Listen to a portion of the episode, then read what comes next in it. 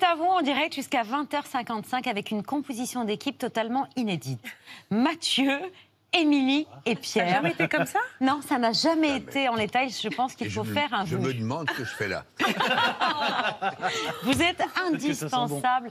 Pierre, je suis ravie d'être avec vous trois jusqu'à 20h55 et de revoir ensemble l'émotion de Boris Cyrulnik qui ah pensait ne jamais revoir les images de la guerre telles qu'il l'avait connue enfant.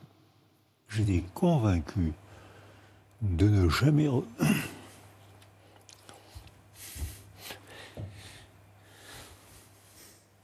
Et je les revois. Avec une émotion euh, difficile à, contrôler parce que ces images, elles réveillent des souvenirs que vous pensiez enfouis, Boris. C'est ça, exactement. J'étais convaincu que ça ne reviendrait pas. Et quand je vois ça, ça me rappelle des choses que je croyais oublier, qui n'étaient que enfouies. Bonsoir Christophe André. Médecin psychiatre, l'un des meilleurs spécialistes français des émotions, de la psychologie des émotions. Euh, vous signez un livre sur les consolations, celles que l'on reçoit et celles que l'on donne à vos côtés. Ce soir, la neuroscientifique Wendy Suzuki. Vous dirigez un laboratoire de recherche à l'Université de New York et vous signez Votre anxiété est un super pouvoir. C'est aux éditions Marabout. Euh, une émotion qu'il faut justement apprendre à canaliser et à utiliser. Vos deux ouvrages paraissent à un moment euh, singulier sortir d'une pandémie qui a été source d'angoisse, de deuil, avec au-dessus de nos têtes l'épée de Damoclès de l'urgence climatique et à l'aune d'une guerre, d'un conflit qui se déroule en direct sous nos yeux. Quelle consolation à l'émotion de Boris Cyrulnik, à l'épreuve aussi que traversent les Ukrainiens. Oui, oui, c'était très émouvant de voir Boris euh, craquer parce que ça ne lui arrive pas souvent malgré tout ce qu'il a traversé. C'est quelqu'un qui a un équilibre émotionnel extraordinaire, mais qui est un grand sensible évidemment. Et là, je, voilà, je l'ai rarement vu aussi, aussi touché, mais avec élégance, mm. avec sobriété. Et, effectivement, c'est là qu'on voit le fonctionnement de nos émotions qui, qui sont... Là, pour, pour Boris, c'est le souvenir de ces émotions liées à la guerre était encapsulé au plus profond de sa mémoire et recouvert par des années de paix, des années d'amour, des années de bienveillance. Et tout à coup, ces images affreuses là auxquelles on est exposé font tout exploser. Toute action paraît dérisoire face au drame que traversent les Ukrainiens. Pourtant, rien que le fait pour eux de savoir que l'Occident fait bloc, les soutiens, s'inquiète, suit, etc., c'est une consolation. Bien sûr, oui. oui. La consolation, elle, a ceci de triste que ben, c'est ce qu'on propose à quelqu'un lorsqu'on ne peut pas changer l'adversité qui, qui l'afflige. Mais elle a ceci de beau qu'elle est un geste de fraternité. C'est-à-dire, pour les Ukrainiens, je crois que c'est une première étape importante de savoir que tout l'Occident et une grande partie du monde se préoccupe de leur sort et, a envie de les aider. Alors bien sûr, ben, on n'en fait jamais assez, ça c'est clair, mais euh, c'est quand même très consolant, très réconfortant, je crois, de ne pas être seul. Oui. On parle souvent de l'actualité anxiogène qui suscite de l'anxiété, Wendy Suzuki. Euh, il y a eu pas mal de situations imprévisibles, donc inquiétantes ces derniers mois, ces dernières années? Oui, c'est vrai, mais on oublie que même avant le commencement de la pandémie, il y a beaucoup de soucis. C'était à ce moment-là que j'ai remarqué que mes, étudiants à l'Université de New York avaient un niveau élevé d'anxiété. Oui, c'était à cause des crises euh, du climat, des, des crises politiques. Euh, il y a des réseaux, la pression des réseaux sociaux et les réseaux euh, d'information à la fois. Et bon, on était tout euh, en haut niveau d'anxiété. Et puis, il y avait la pandémie et maintenant la guerre. Alors, c'est un coup d'anxiété après l'autre. Et c'est ça la difficulté. Mais vous nous apportez des solutions l'un et l'autre pour apprendre à consoler, parce que c'est pas du tout évident d'être un consolateur ou de, recevoir la consolation. Et puis Wendy, vous nous dites que notre anxiété est un super pouvoir. Bah, écoutez, je suis ravie d'être une superwoman de niveau anxiété, mais je sais que vous êtes comme moi, Christophe. Hein. Euh, des boules d'anxiété, il y en a deux, trois autour de ce plateau. Tout de suite, c'est l'œil serein de Pierre. Totalement.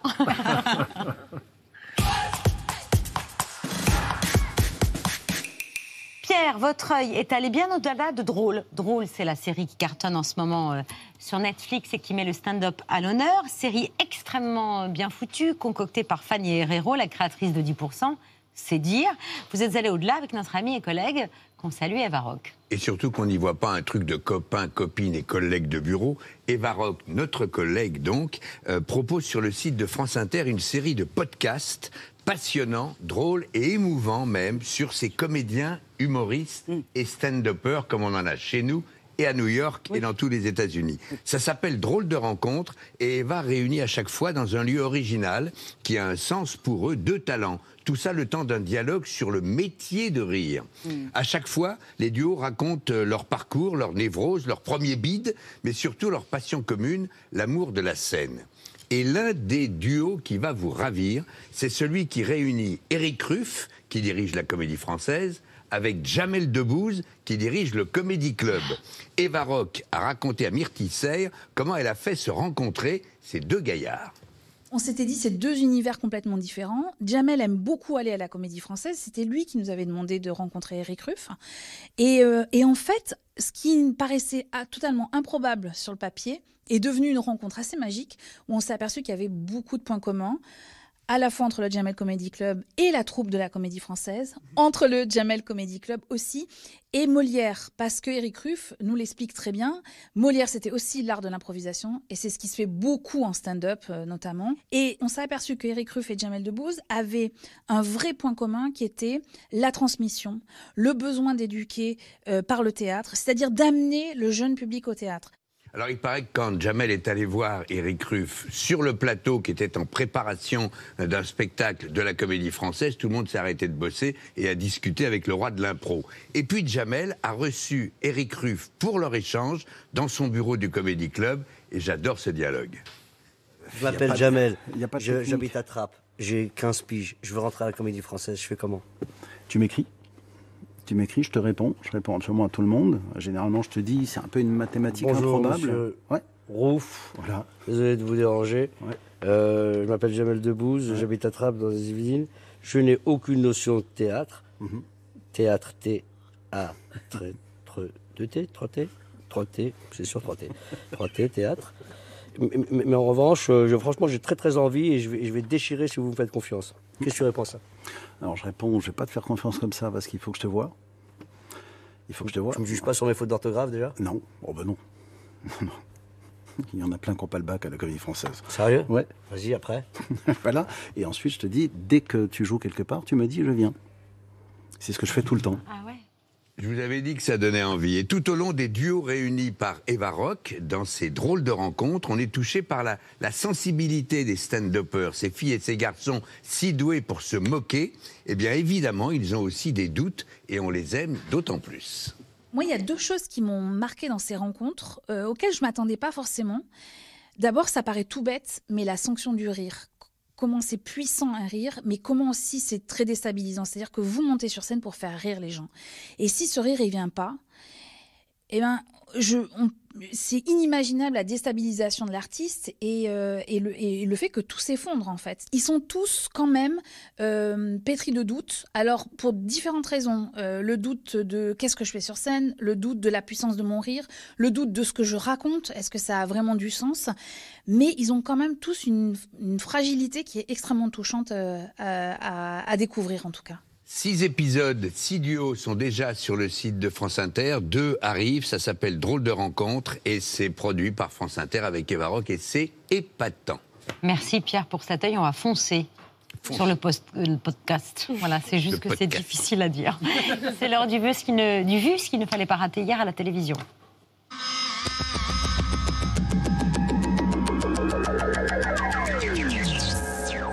Je suis le seul candidat à dénoncer ce grand remplacement du pays que nous aimons quand tous les autres vous disent que cela n'existe pas et que ce que vous voyez tous les jours est faux.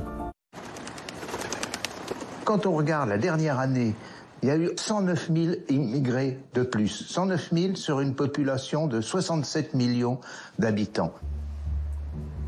Comment voulez-vous que 109 000 personnes arrivant chaque année remplacent la population euh, française? C'est absolument impossible. Bravo, monsieur Zemmour, pour cette intervention. Voilà le message posté par Bouba suite à une interview d'Éric Zemmour sur l'endoctrinement des enfants à l'école par des associations antiracistes ou LGBT.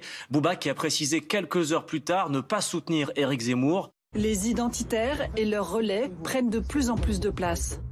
Certains sont invités à la télévision aux heures de grande écoute sur le plateau de Cyril Hanouna, le youtubeur Baptiste Marché ou la porte-parole de Génération Identitaire, Thaïs Descuffon.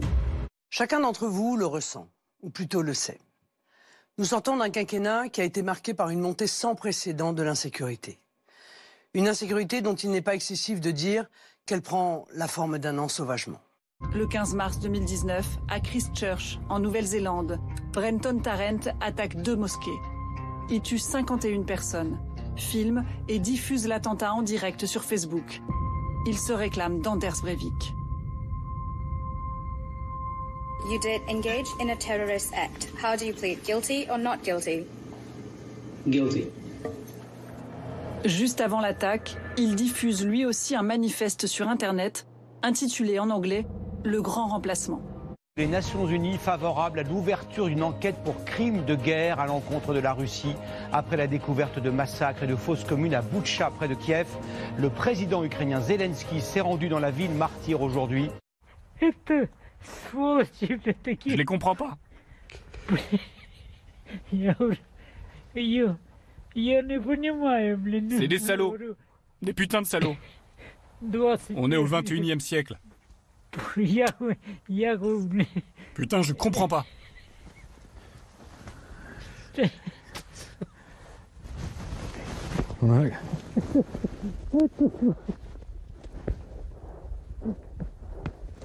Vous regardez ce sondage, 83% des Russes approuvent les actions de Vladimir Poutine. On peut imaginer qu'ils n'ont pas non plus toutes les informations. Viktor Orban, le Premier ministre hongrois, a remporté haut la main hier les élections législatives. Son parti a recueilli 53% des votes. Vladimir Poutine a félicité Orban et souhaité un prochain partenariat entre leurs deux pays. Monsieur le Président Macron, combien de fois avez-vous négocié avec Vladimir Poutine Qu'avez-vous obtenu On ne doit pas discuter ni négocier avec les criminels. Personne n'a négocié avec Hitler. Auriez-vous négocié avec Staline ou avec Pol Pot? Pour moi, c'est ma dernière aventure. Oh non Non. Je te crois pas. C'est ma dernière aventure avec Ah non, vous. je te crois pas. Pourquoi tu l'as pas dit J'ai envie de... J'ai envie de prendre un peu de recul et me consacrer à 100% à ce qui nous atteint, à notre famille. Elle me dit des compliments, mais moi j'arrive pas à répondre des compliments parce que je suis un homme vrai. Moi je pensais pas qu'elle mentait à ce point-là. Au début quand elle me disait ouais tu vois on s'appelle pas en visio parce que ça sert à rien, on, on garde le suspense, j'en ai, j'en ai pris pour la rigolade. Mais euh, quand je suis devant elle, là c'est extravagant. Ça va si je te plaît. Là, je m'attendais à voir une voiture de luxe et d'un seul coup c'est un taco qu'on voit. Vous êtes ma famille, c'est c'est 10 ans de ma vie, donc un tiers de, un tiers de mon existence que j'ai vécu ici. Et, et toute ma vie, je me souviendrai de tous les moments qu'on a vécu. Encore des vergers dévastés par le gel, comme on le redoutait. Le froid fait d'importants dégâts. Ça a été la nuit d'avril la plus froide depuis 75 ans. Les épisodes euh, de gel de début avril sont normales. Ce qui est moins normal, c'est le fait de d'avoir de la végétation déjà développée à, à, à cette période-là. Donc là, ça fait ça fait depuis 2016, ça fait trois trois grosses euh, trois gros coups de gel. Donc là, c'est vrai qu'on est un peu dans on commence à se poser des questions sérieusement sur l'avenir de, bah, de, de, de notre métier. Le temps est compté. Nous avons trois ans pour faire stagner et baisser nos émissions de CO2 afin que la Terre reste vivable. C'est l'alerte lancée par les scientifiques du GIEC dans le dernier volet de leur rapport. Ce rapport du groupe d'experts intergouvernemental sur l'évolution du climat est une litanie de promesses climatiques non tenues. C'est un dossier de la honte qui répertorie les promesses vides qui nous mettent sur la voie d'un monde invivable.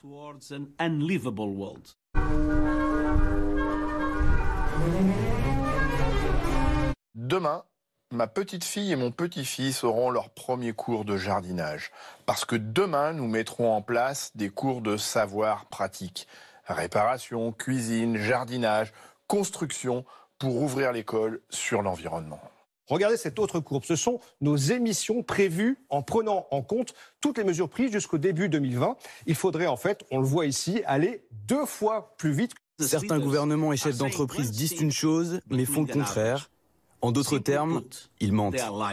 Selon une étude menée en 2021 auprès de 10 000 jeunes de 10 pays dont la France, 59% des 16-25 ans se disaient très, voire extrêmement inquiets du changement climatique.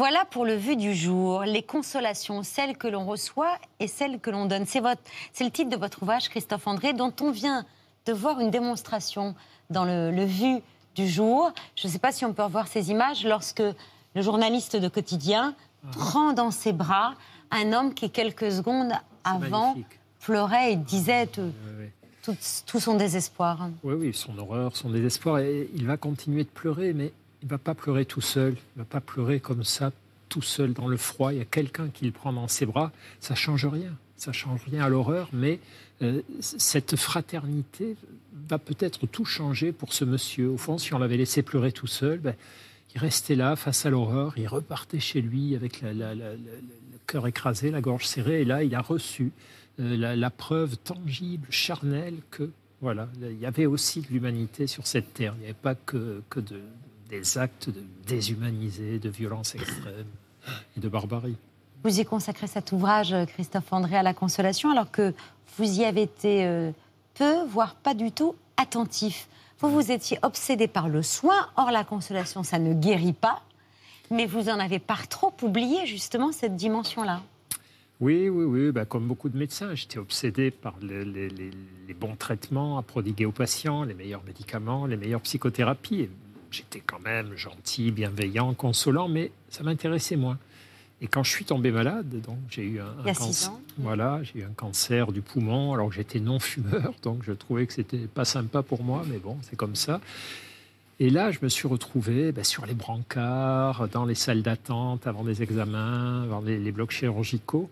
Et j'ai vu que dès qu'un soignant me posait la main sur l'épaule, me parlait gentiment, me réconfortait, réconforter, réconforter mes angoisses, ça me faisait un bien fou. Ça changeait rien. C'est comme le monsieur que le journaliste console en Ukraine. Ça ne change rien, mais tout à coup, quelque chose de chaud, de fraternel rentre en vous et, et vous apaise. Voilà, c'est l'essence de la consolation.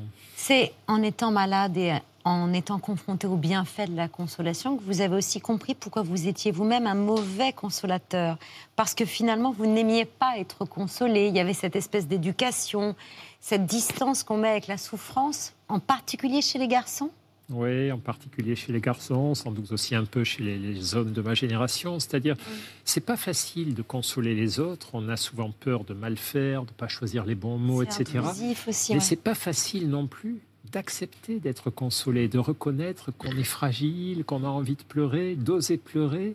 Parce qu'évidemment, si, si on me touche pas, j'arrive à ne pas pleurer, mais euh, quand Boris, tout à l'heure, voyait les images de guerre, je pense que quelqu'un lui aurait fait un gros câlin, il aurait pleuré, il, il se serait lâché, il aurait pu lâcher ses larmes. Nous, on fait tout pour les retenir, évidemment, nous autres, c'est la génération des... Puis surtout quand on est soignant, on se dit, voilà, un médecin, tu dois rester stoïque, On fort. dit qu'on est fort en fait quand on Ouais, mais- on veut faire le malin, on veut faire le fort, et on, On croit que c'est mieux, et, mais on a tort, évidemment. Euh, consoler, vous le disiez, on ne sait pas toujours quoi dire, mais parfois ça peut juste être un texto, un message, une pensée, et il faut le faire, il faut l'envoyer, ce message, même si on a toujours l'impression que c'est un peu euh, dérisoire face à la souffrance de l'autre, euh, peut peut-être mal le recevoir, c'est peut-être pas le moment. euh. Oui, oui, oui. C'est dérisoire, mais il faut le faire. C'est-à-dire, il y a des règles simples pour la consolation. Effectivement, vaut mieux consoler que ne pas consoler, parce que ne pas consoler, c'est abandonner. C'est abandonner quelqu'un face à la souffrance, l'adversité, la solitude, la mort d'une personne qu'il aimait. Et vaut mieux faire simple que faire compliqué. Souvent, ce qui nous prend la tête, on se dit qu'est-ce que je vais pouvoir dire qui, Oui. qui puisse aider. Et en fait, il n'y a rien à dire. Parfois, c'est un petit SMS, je pense à toi, je t'aime, appelle-moi quand tu veux, je, je serai là pour t'aider. Ou c'est prendre la personne dans les bras. Et voilà, consoler plutôt que ne rien faire, simple plutôt que compliqué. Et là, déjà, on est équipé. Et vous dites aussi quand même qu'il ne faut pas s'imposer dans la consolation. Vous prenez comme exemple une personne qui serait enfermée dans le noir, au lit, les rideaux tirés. Ouais, ben le chagrin, quand, quand on a très mal, quand on a de la peine, de la souffrance, la souffrance nous replie sur nous-mêmes. On a du mal à, si vous avez une rage dedans, un chagrin d'amour ou un deuil, plus rien ne vous intéresse que votre souffrance. En tout cas, votre attention a été montée par ça. Donc, effectivement, c'est comme quelqu'un qui s'est enfermé à double tour dans le noir. Et le consolateur ou la consolatrice, c'est comme une personne qui arrive, elle veut ouvrir les fenêtres, elle veut mettre un peu de musique, elle veut faire... Et c'est une intrusion. Ça peut être une violence. Donc, on y va tout doucement, là, sur la pointe des pieds. Parfois, il y a des gens qui veulent pas qu'on les emmerde quand ils ont du chagrin et il faut les consoler à distance. Euh, et donc, on le sait, on lui envoie un petit SMS, on lui envoie une petite lettre, on laisse un petit message téléphonique. On le laisse dans la chambre dans le noir tant qu'il veut. Jusqu'à ce qu'il soit prêt à, laisser entrer quelqu'un. Il y en a une qui est connue pour son pouvoir de consolation. Les gens viennent d'ailleurs du monde entier juste pour être euh, dans ses bras. C'est Ama, figure euh, humanitaire spirituelle. വൃക്ഷം പുറത്ത് വന്നു. കാലം അവരുടെ ദുഃഖം കണ്ടാലും പക്ഷെ ഒരു പാലതല സിനിമെന്ന പോലെ ഓർ കൊള്ളാം എത്ര അതൊരു ഉണ്ടെന്നൽ പക്ഷേ ആ ഒരു തീ തട്ടിയപ്പോൾ തുളച്ചു തുളുമ്പി.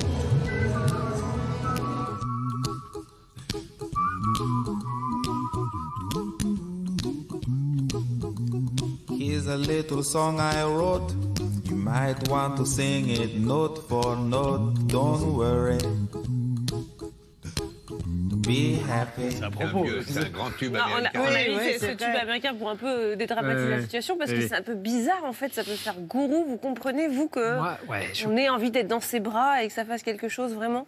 Quand on regarde comme ça la télé, ça fait un peu allez on dépote à la chaîne, un câlin, un câlin, un câlin. Ce qu'il faut comprendre, c'est que les gens qui viennent la voir sont certainement dans un état particulier. C'est-à-dire c'est eux qui, reçoivent ce câlin, qui décident si ça leur fait quelque chose ou non.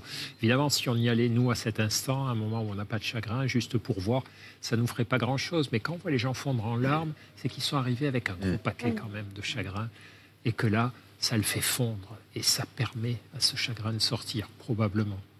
Wendy, alors que vous écriviez ce livre, euh, vous avez perdu votre père et votre frère jeune d'une crise cardiaque, 51 ans. Comment vous êtes-vous consolée?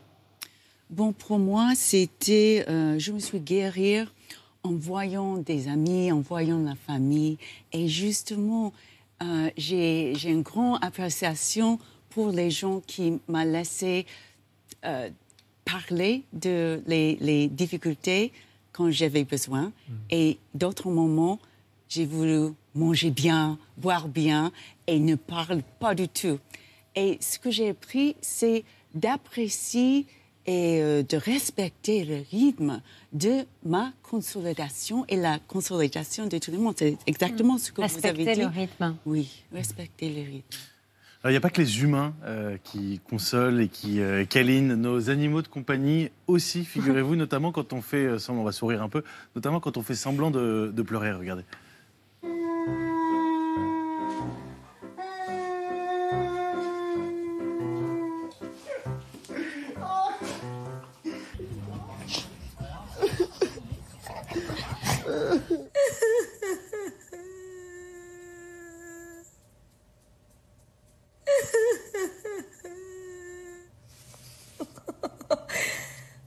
Would be the cat. Oh, thank you. À Paris, ils font pas tout ça. C'est pas un pigeon parisien, on aura remarqué. Finalement, contre, contre l'anxiété, une boule de poil comme ça, un animal de compagnie, c'est positif. Oui, c'est très positif. voilà, parce que ça, ça, euh, ça vient de, de, la joie. Et c'est ça ce qu'on peut euh, trouver quand on essaie de baisser les niveaux d'anxiété où est la joie? Et c'est le chat, c'est le chien, c'est mon ami, c'est tous les gens qui nous viennent, euh, qui viennent la joie dans la vie. Alors dans la vidéo, là, les, vous avez semblant de, pleurer pour voir si l'animal de compagnie revenait, mais vous avez découvert qu'il euh, y a d'autres animaux qui consolent, des animaux sauvages aussi, des éléphants, certains singes, les baleines, les dauphins. Oui, et c'est une très bonne idée de, de consoler ses congénères, ses proches, parce que c'est un avantage adaptatif. Vous savez, il y a des chercheurs qui s'appellent les psychologues évolutionnistes qui cherchent pourquoi finalement on a telle ou telle émotion, à quoi elle a servi à notre espèce.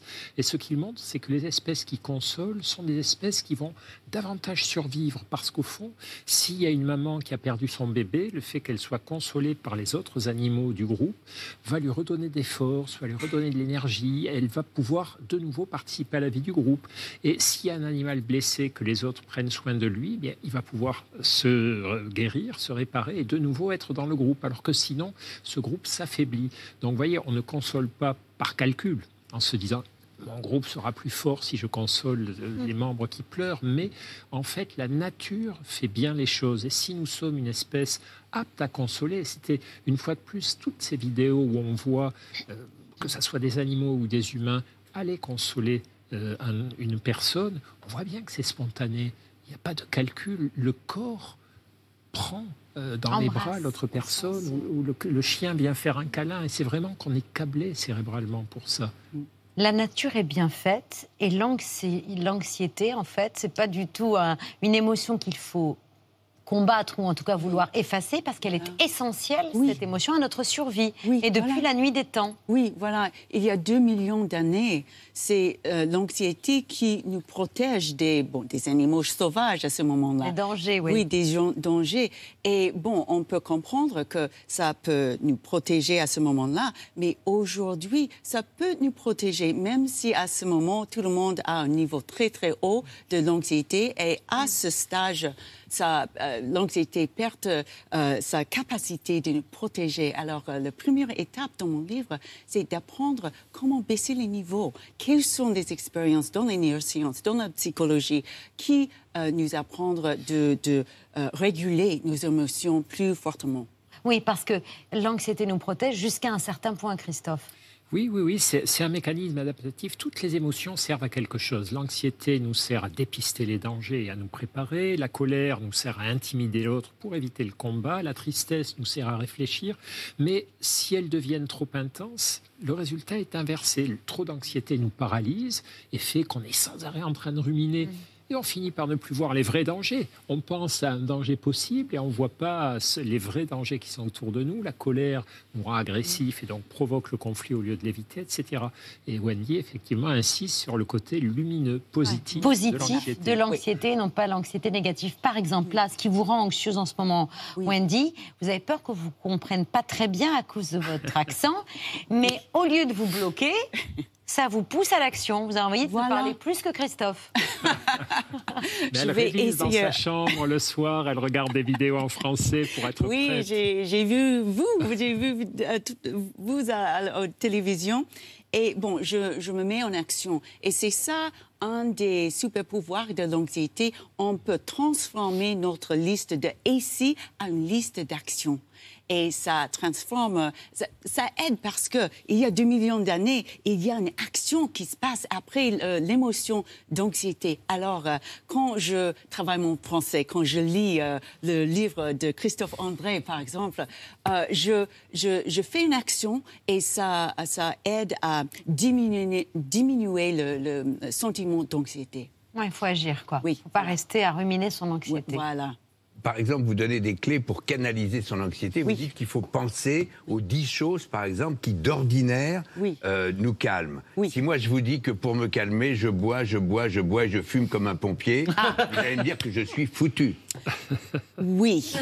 malheureusement, ce sont euh, des, euh, ce sont des, efforts qui, qui, ne sont pas bons. Ce sont des efforts négatifs. négatifs. Alors, il faut changer. Vous pouvez bouver juste un peu, manger bien, et vous ajoutez un peu d'exercice physique. Vous ajoutez un peu de la méditation. Et bon, ça peut équilibrer votre vie euh, euh, anxiogène. Oui. Il y a un chanteur français que j'écoute souvent le matin pour être en forme. Boum, quand notre cœur fait boum, tout avec lui dit boum, et c'est l'amour qui s'éveille. Tous les matins tous les matins, j'écoute ah, bien, Très bien. En tout cas, vos méthodes, Wendy, sont impressionnantes. Merci. Et, elles vous permettent de réussir à galvaniser des foules, non pas forcément en faisant un câlin, mais en les poussant à l'énergie. On va vous regarder dans votre fameuse conférence TED en 2017. D'accord. 5, 6, 7, 8. It's right, left, right, left. And I say, am strong now. Let's hear you. Ladies, I am Wonder Woman strong. Let's hear you. New move, uppercuts, right and left. I am inspired now. You say it. Dès que vous convoquez les hommes, je viens. Ah bon, il y a beaucoup d'hommes qui, qui a fait l'exercice avec moi. Et on ressort de là, on, est, on a des super pouvoirs. Ah, bon, il, il y a trois, et trois étapes. Il faut lire, lire Oui, le livre sûr. et puis voilà, vous avez des super pouvoirs. Et vous pouvez euh, faire une mini conférence TED. Oui. J'aimerais voir Christophe Oui, André. oui, bon. On fait une petite expérience. Ok. Je vous demande, comment vous sentez-vous à ce moment-là? À merveille. Émerveillé Bien. Bien Un peu fatigué. Fatigué Moi, je lutte là. Pa- Parce que je suis un peu malade, j'ai pas le. Covid, mais D'accord, euh, oui, oui. je pense que j'ai un, un petit Oui. état grippal là qui s'annonce. D'accord, Que je vous ai tous refilé. Et vous, Christophe? Bien, content d'être Bien. là. Il a peur de Très moi. bien. Bon, je vous demande de se lever à ce Voilà. moment-là. Voilà. Vous regardez ce que je vais, je- vous faites ce que je fais et vous dites ce que je vis. Musique, s'il vous plaît. right, left, droite, Allez, gauche, droite, gauche, droite, gauche. Je dis, je suis. Maintenant, bougie, je suis. Je suis. Maintenant, vous, je suis. En. Je suis. Ça c'est quoi? Je suis. Vous dites, Je suis expiré. encore. Je suis inspiré. Vous, Je suis, j'ai chaud. Ah bon, très bien. Finalement, Et là? vous donnez le high five Ah, à tout le monde, mais à tout le monde, à vous, à vous, à vous, à vous, Bondi. euh, Et là, qu'est-ce qui se passe, Wendy? Voilà. Et là, bah, t'es plus malade normalement. Et là, je suis ressuscitée. Bravo. Et là, on est- et ça, ça marche. Alors, ça marche. Et En tout cas, ça donne chaud, ça fait circuler le Oui. sang encore. Voilà, voilà. Et vous sentez mieux Oui, Maintenant, oui. oui, Ça voilà. dure combien de temps ces séances Trois, bon, ça, euh, c'était euh, un minute, deux minutes. Ah, d'accord, on passe pas trois heures à dire non, je suis non, non. superwoman. Vous pouvez, vous, vous voulez, euh, on continue En tout cas, merci beaucoup, euh, Merci Wendy beaucoup, Suzuki. oui. Votre anxiété est un super pouvoir. On peut se servir de nos émotions, et c'est pas Christophe qu'on pourra dire le contraire, pour améliorer notre vie. Il faut pas les ignorer, ces émotions. Pas les surestimer, mais surtout pas les sous-estimer. Et cet ouvrage Consolation, celle que l'on reçoit et celle que l'on donne, votre témoignage y est bouleversant.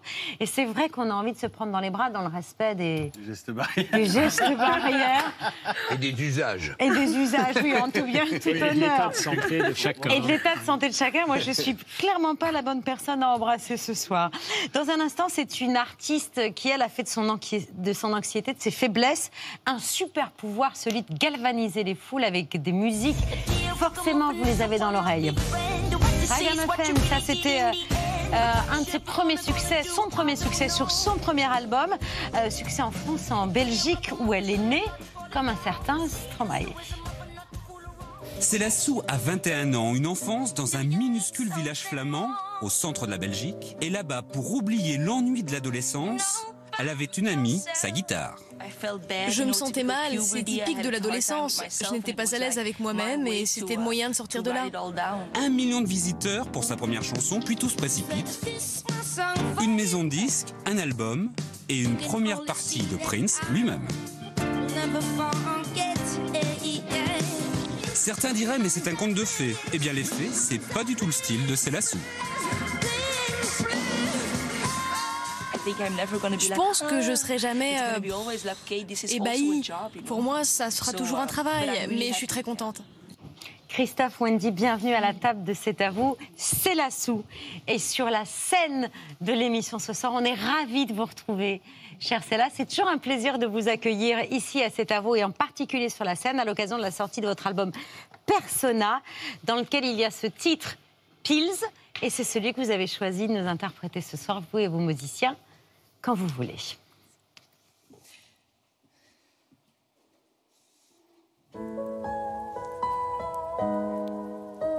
Yes. I can't do it. I can't feel a thing. I'm numb.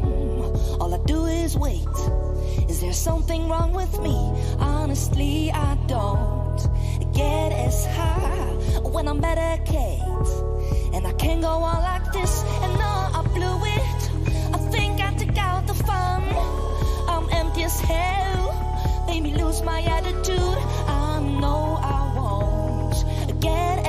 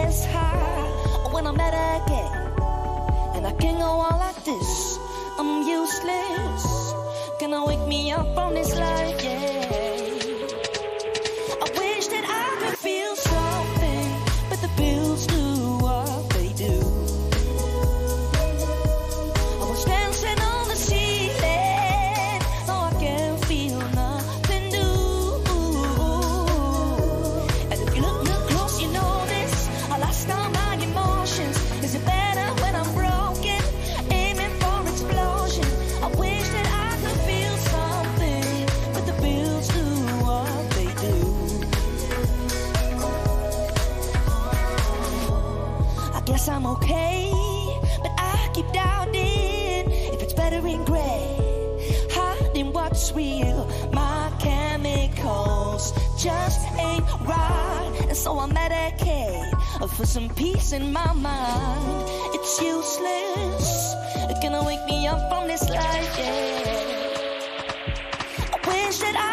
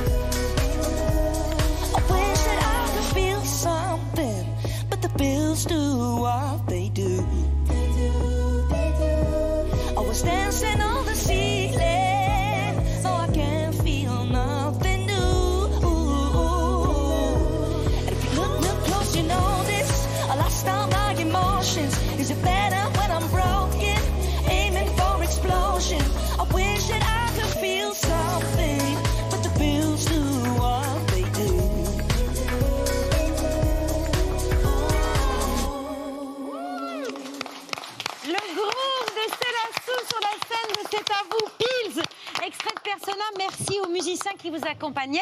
Joachim au piano, Judith et Stéphie au choristes et Driss au clavier. Merci à tous les quatre.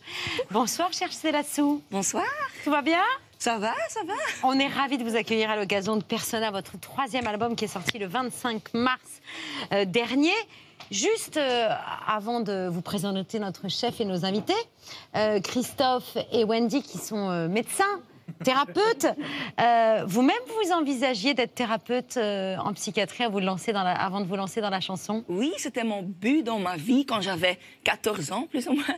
Et euh, j'ai étudié psychologie depuis deux années. Mais c'est au même temps que le festival, donc c'est difficile pour combiner les deux. Donc j'ai arrêté. Voilà. Donc vous rêviez d'être Christophe et Wendy. Ce sont, voilà, ils ont réalisé votre rêve. Et Christophe, la chanson, non? Euh, bah, je- oui, oui, mais j'avais des limites euh, terribles. Je suis heureuse de vous présenter également Olivier Valade, notre chef étoilé euh, du restaurant La Chapelle au Château Saint-Jean à Montluçon. Olivier, c'est magnifique. Merci beaucoup. Je crois reconnaître des langoustines, mais j'ai peur de me lancer. C'est exact. Donc nous avons euh, trois belles langoustines, euh, juste saisies pour qu'on ait vraiment euh, le cœur encore très fondant. Quelques navets vraiment fondants, jeunes navets avec un petit bouillon d'algues. On a un jus au fond, c'est un lactosérum en fait. C'est le petit lait qui est remonté avec un petit peu d'agrumes, tranché avec une huile de tétragone et une petite tombée d'arroche rouge. Tétragone. Tétragone, oui, c'est l'ancêtre de l'épinard.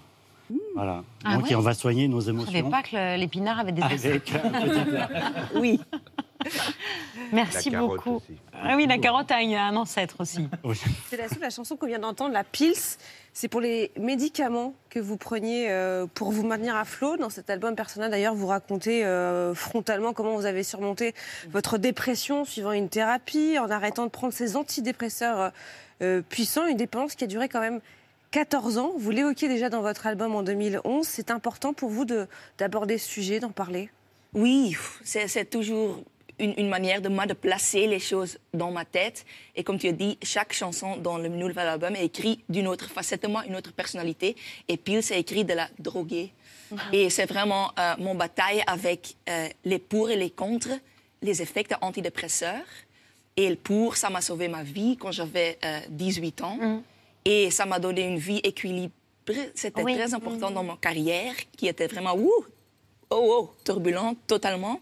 Mais aussi, contre, ça ça m'a bloqué aussi vraiment Ça créative et anesthésie. personnelle. Oui. Ça anesthésie les antidépresseurs, Oui, en fait. oui. Et maintenant, parce que c'est la première fois que je suis sans les antidépresseurs, c'est fou parce que toutes les caractéristiques que j'ai pensé que c'est vraiment les, les antidépresseurs, euh, moi, c'était les antidépresseurs. J'étais toujours petit, petit peu, euh, je m'en fous et petit peu Rien lazy. grave. Mais c'est pas vrai. Je Là, suis, vous euh, pleurez plus. Et la, c'est bizarre. et la- la- la musique, le fait d'en parler, ça a été un, un exutoire ou est-ce que c'est le succès? Parce que vous disiez que votre carrière, elle faisait comme ça. Est-ce que c'est le succès qui a changé aussi les choses, qui fait que vous en avez moins besoin ou pas du tout? Le succès, c'est c'est vraiment volatile. Et, et ça, toujours pour moi, c'était clair, ça donne pas la- le bonheur, succès. c'est Tout. Pour moi, j'étais pas là depuis cette année, j'étais à la maison avec euh, mes petits-fils. Ça va, j'ai pas vraiment manqué euh, le, le- Le le succès. succès. Mais c'est cool d'être ici maintenant.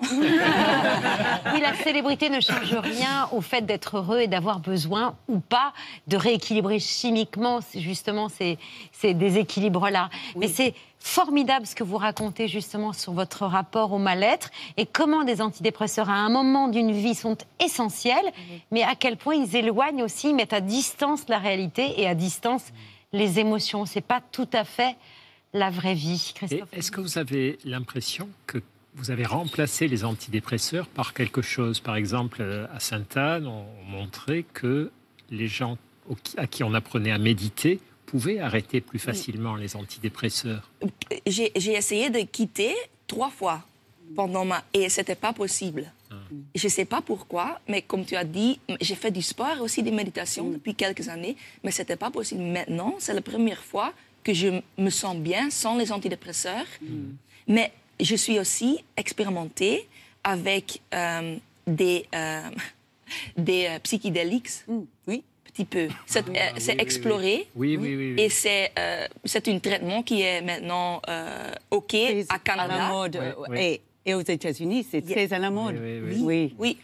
Euh, mais je sais pas, peut-être c'est placebo ou pas, je sais pas. Non, c'est pas placebo. Non, non. C'est vraiment, on a des études, hein, c'est Mm. très Oui. intéressant, tout ce qu'on qu'on considérait comme des drogues, LSD, mescaline, etc. On s'aperçoit que si c'est utilisé dans, Dans des un but thérapeutique, oui, bah, surveillés c'est par des, des C'est soignants, microdosé. oui, oui, oui, c'est pas placebo. Mais de façon encadrée et microdosée. Et ça, c'est vraiment quelque chose que je fais maintenant. Et ça, Mm. c'est le grand différent aussi, que je suis plus âgée, j'ai deux petites filles, confiance en moi-même, en mon corps, ça aide Oui. aussi. Oui. Mais ça, c'est la grande différence qu'avant. Est-ce que vous chantez plus à ce moment-là quand vous avez vous, vous ne prenez pas des drogues?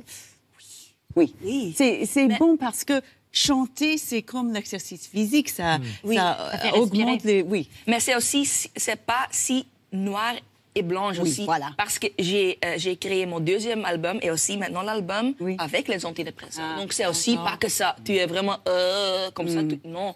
Mais maintenant, je sens que je peux écrire une chanson chaque jour. Ah, c'est la différence est incroyable. ouais. Je vais vous parler de, de Stromae qui lui aussi a, a choisi d'exprimer euh, sa période de, de dépression, pour dire les choses clairement, son mal-être dans son dernier album Multitude, euh, après une absence de, de 7 ans. Tiens, on va écouter un extrait de la chanson J'ai L'Enfer. parfois eu des pensées suicidaires et j'en suis peu fier. On croit parfois que c'est la seule manière de les faire taire. Ces pensées qui me font vivre un enfer. Ça vous a ému Euh, Ça vous a touché cette façon de, de s'exprimer sans détour sur ce qu'il a vécu? Très fière. Belge. wouhou! Euh, mais parce que c'est aussi très important. Et, et surtout parce que c'est un homme, c'est aussi. Tu sais, pour, pour une femme, c'est normal d'être sensible. Puis le, c'est le stéréotype. Donc c'est très, très important. Mais c'est aussi très logique, non? Après le confinement, tout le monde était dépressif. C'est bizarre quand quelqu'un dit Ah, tu es, tu es dépressif. Hein, c'est bizarre. Non.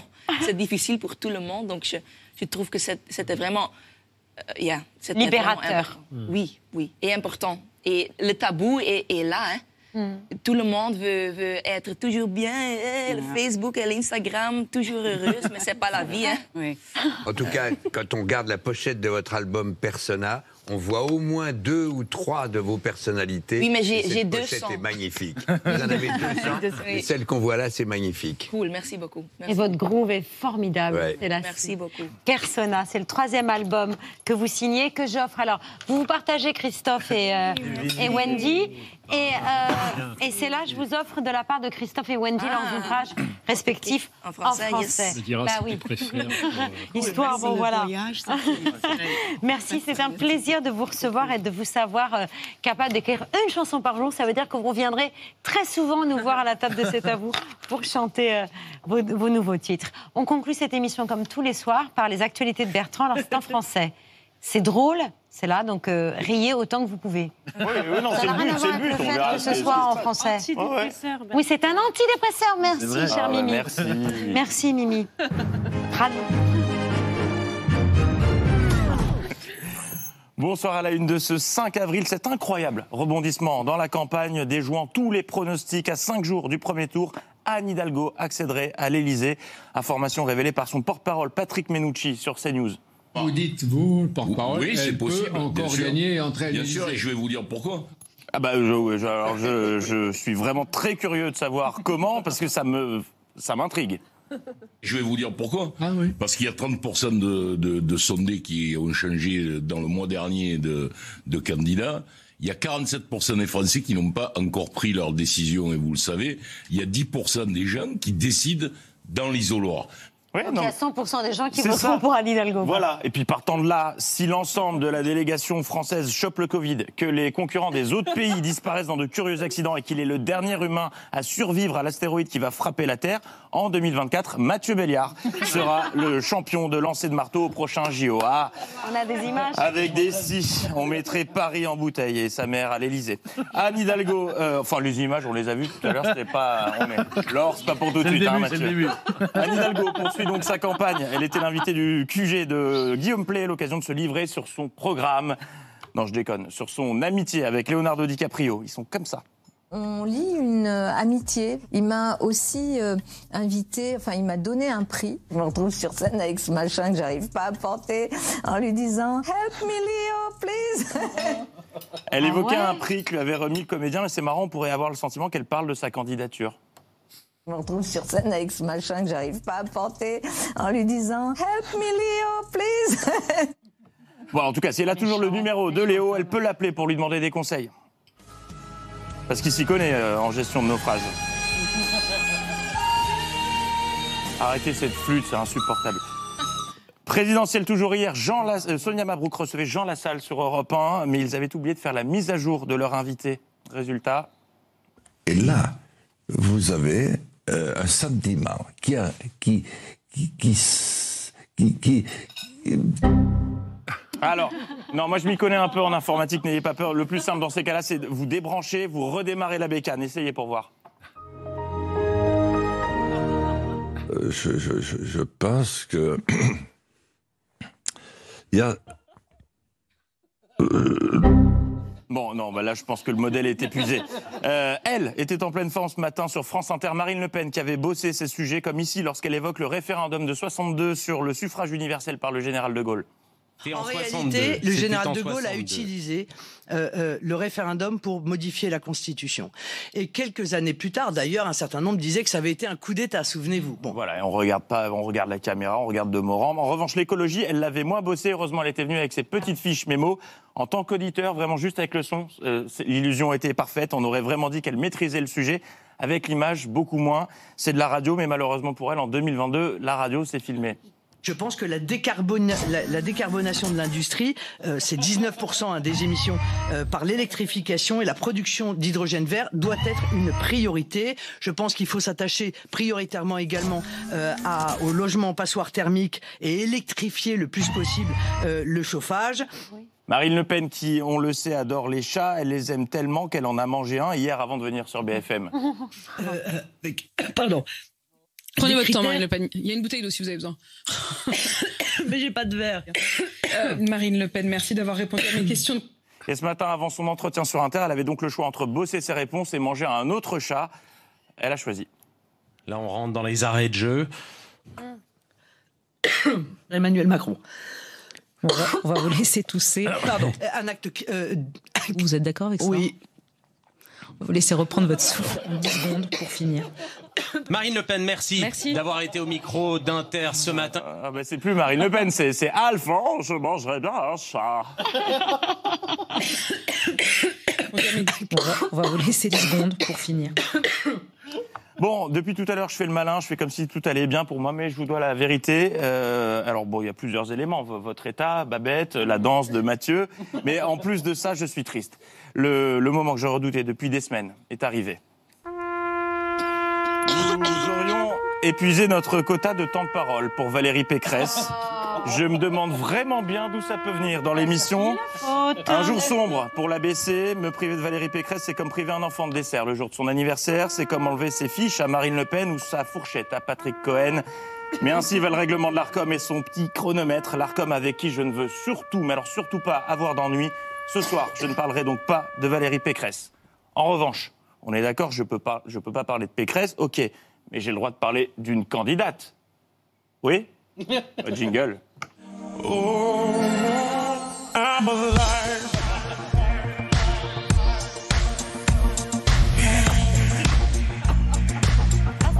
Ah, on ne sait pas de qui je parle, en plus on ne l'entend pas, je respecte la règle. Une candidate qui était en déplacement en Guadeloupe, mais ne pouvant pas lui accorder plus de temps de parole, voici donc la seule image de son discours qui ne risque pas d'être comptabilisée.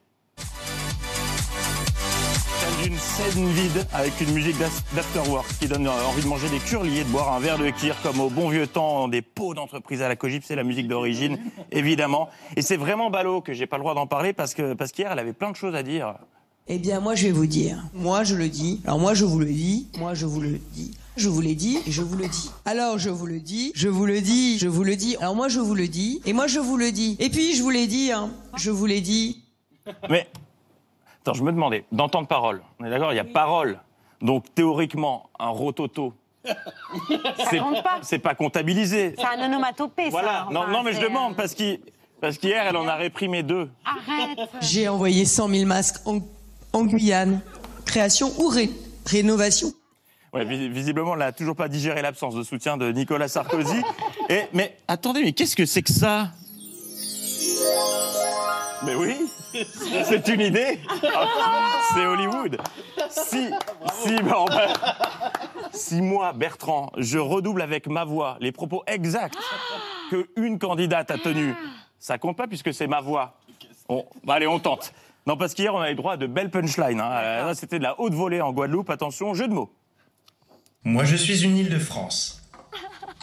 Et vous, vous êtes les îles de France Non.